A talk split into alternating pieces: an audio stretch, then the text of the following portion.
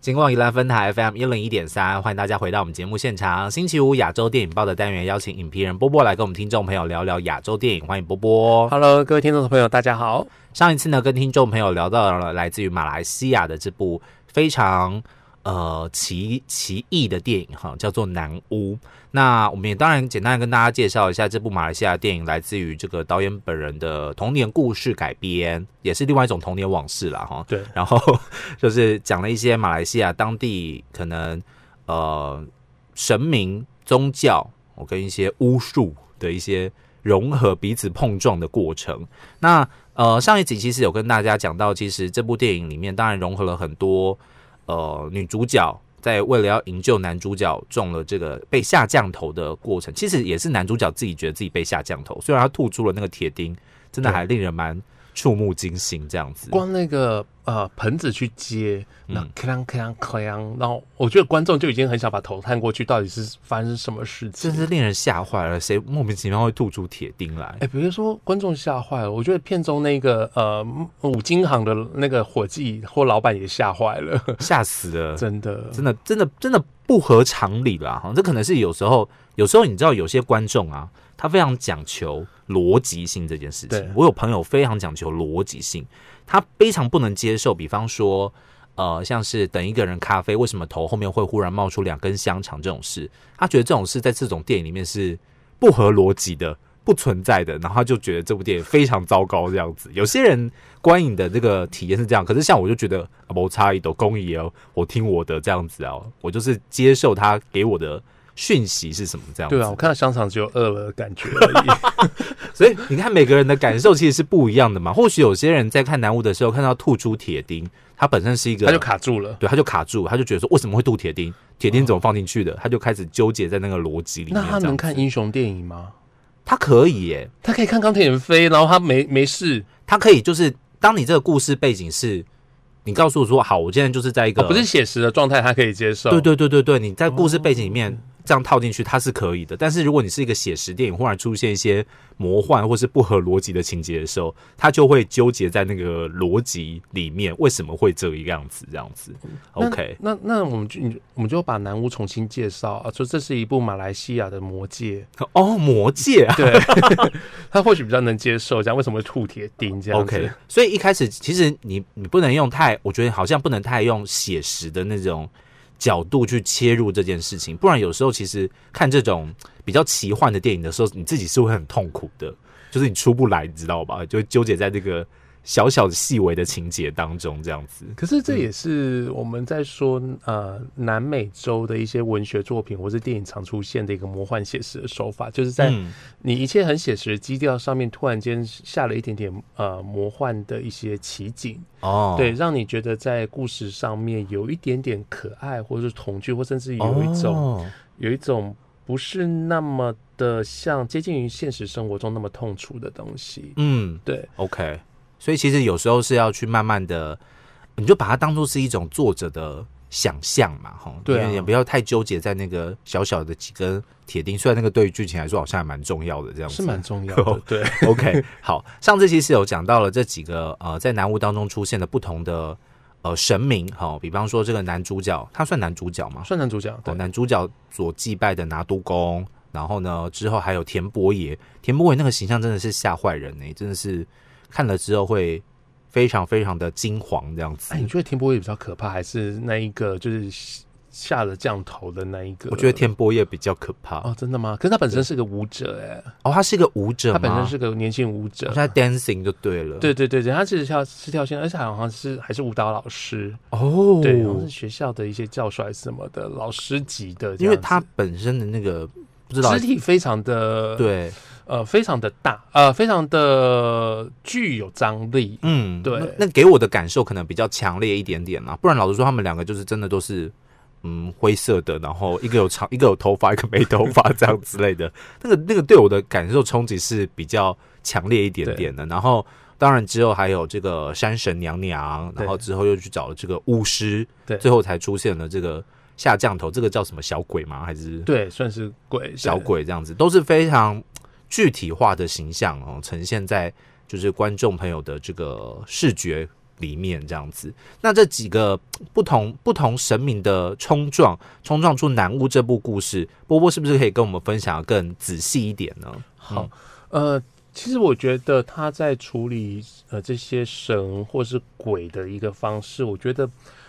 他采取了一种，因为我们刚刚其实提到了魔幻这件事情哦。然后，呃，本身兔铁钉哦，我觉得兔铁钉可能听众朋友会觉得有点 是有点一有点莫名其妙，我们在讲什么？其实这故事是先从这男主角，就是这一家之主叫阿昌这个男子，他呃有一天跟对面的邻居起冲突，起冲突。那起冲突的原因是因为，那他之前先拿督公的那个拿督公有点像是我们的。呃，土地土地公，嗯，对，就在家会侍奉在家门口，是对。那因为他他太太每天在拿督公前面这边晾一些内衣内裤的，他觉得因为这样子拿督公不开心的，所以变成一条蛇，嗯。然后因为变成一条蛇钻到对面的家里面，他们就拿着斧头去砍了对面家的门，OK。啊，对面家的那个男那个邻居就不开心，跑来他们家理论，是对。那理论完之后，他给了钱之后，他去买木板，结果被撞死，就是邻居被撞死了，对，邻居被撞死。那后来之后才。衍生后面的，呃，这个男主角他到田里工作的时候，突然间晕倒，嗯，晕倒醒来之后就吐了铁钉，所以他们怀疑自己被下降，后来整个人就变得魂不守舍，是对，所以整个开始营救的过程是这样子的。嗯，那呃，这部片的话，虽然我们刚刚讲虚虚实实很多，可是他在使用神明这些形象的时候，我觉得他相对来讲都是用一些比较实的、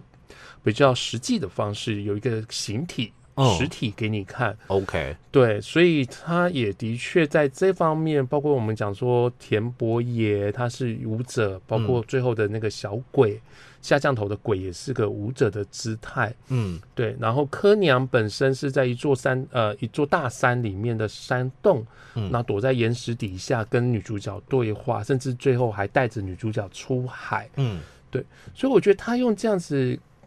呃。但我们去处理神鬼，可以用那种轰隆轰隆，然后整个很大的形象，冰啊什么的。对对对对对，或者他在山洞里面，他可以有一种回音的感觉。可是没有，他就是一个很简单，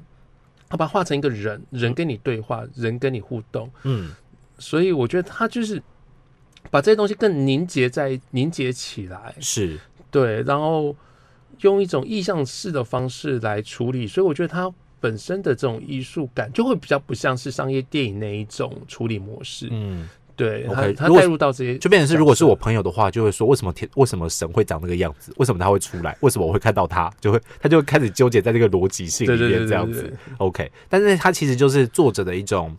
会觉就是一种代一种一种象征，一种象征，一种风格出来嘛，对不对？嗯，OK，好，所以这个是南巫，它里面非常，我觉得是非常特别的一块了，就是在很多神明的这个意象当中是非常明显的、浅显易懂的。我现在跟波波聊聊之后，我发现我好像越来越看得懂南巫这部电影，可以再去刷一次，对不对？对，就是你发现说，哦，原来他其实在讲的是一种，我觉得他讲的好像是一种身份认同的感觉，因为你看，你看到最后，女主角为了要营救男主角这个被下降头的状况，他去寻找了这么多的。不同的神明之后，只有一个，就是我们刚刚提到的女性的山神娘娘，她可能给了她一些指引迷津之后，最后巫师虽然告诉这个，我这样会爆雷啊，巫师告诉了这个女主角说要如何去营救丈夫的时候，还是这个山神娘娘出面对来营救她，所以其实你就可以很明显的发现说，其实女主角相信的东西到底是什么，她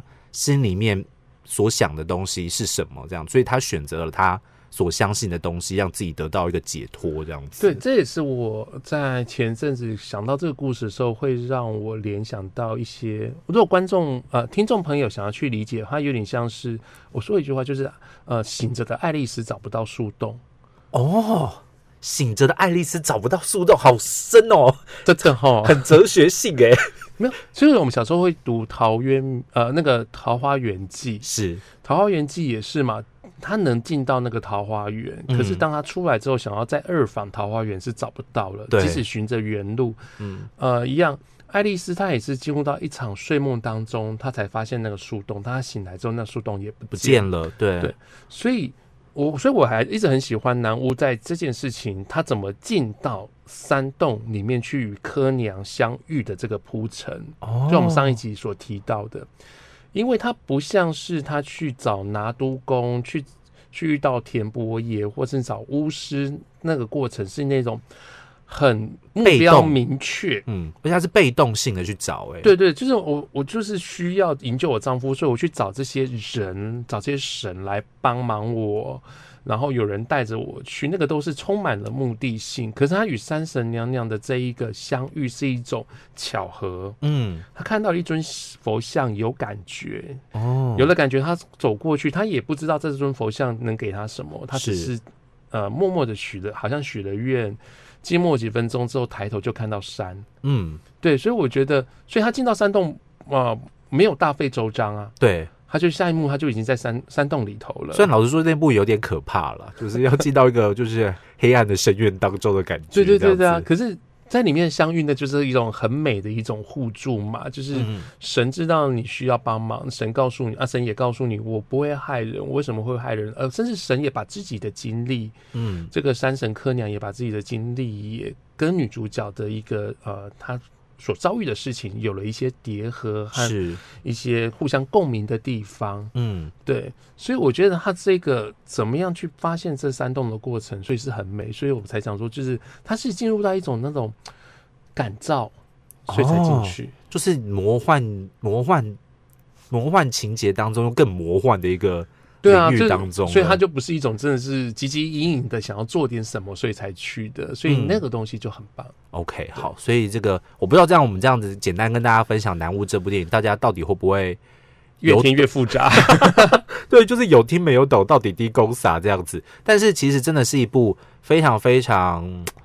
呃，我觉得就是个人特色非常明显，然后你真的会非常非常的期待说张吉安导演的下一部电影到底会是用什么样子的一个方式来呈现。因为老实说，我们也不会研究，就很多新导演的电影，第一部真的是非常好看，那第二部就不知道为什么忽然就就是走歪走偏这样子，就是会让人家就是。就是觉得说我我可能真的也看了南巫，也是做了一场梦这样子 那种感觉这样子啦。OK，好，所以今天简单跟大家来分享《南巫》这部电影。其实这里不里面虽然我们刚刚讲了很多呃，可能比较偏神怪啊，哈，或者是比较奇异的风格，但是它其实里面有好几幕真的是也蛮好笑的。啊有，对啊，风格，比方说刚刚上一集有提到的，就是煮那个浮水的过程嘛，，对，不断的过滤再过滤，然后最后烧开。那个我们这样讲不大好笑，但是那个电影情节停格在那边的时候是其实是很就烧干的时候，在想说，然后 你现在怎么办？对之类的，然后还有菜市场对，菜市场那个也是，虽然就是两秒钟，可是你就觉得怎么那么好笑？可是那一场戏，那个菜市场里面吵架，就是为了那那一把偷抓的虾米啊！就是那那一幕真的是会让人很莞尔，会觉得说，哎、我有没有看错电影这样子？哦，我们这是跟听众朋友讲一下，就是有一场戏，因为男主角跟男主角本身是在吉安捕鱼，因为因为一些呃吉打这个地方其实它就是靠海，嗯所以他捕完鱼之后会把这些鱼晒干，自己在菜市场面摆个摊子卖。嗯，对，然后一开始是男主角在顾摊子，那有一个邻居就来找他来问说这鱼怎么卖，嗯对他觉得有点太贵，结果刚好趁着一场那吵闹之际呢，那他就摸那个邻居默默把手就抓了一把鱼到那个篮子里头。是我觉得最妙不止他抓鱼，哦重点是他回到家之啊，他回家之前还跑去找了那个男主角的太太，还问他们家怎么回事，还聊天呢。对啊，对啊，你偷人家的东西，还跑去跟人家聊天这，是很糟糕。就是罗，就是有些我这样忽然我又想到，我有一个朋友，他非常的在乎，如果主角是一个坏人的话，嗯他最后没有遭到报应？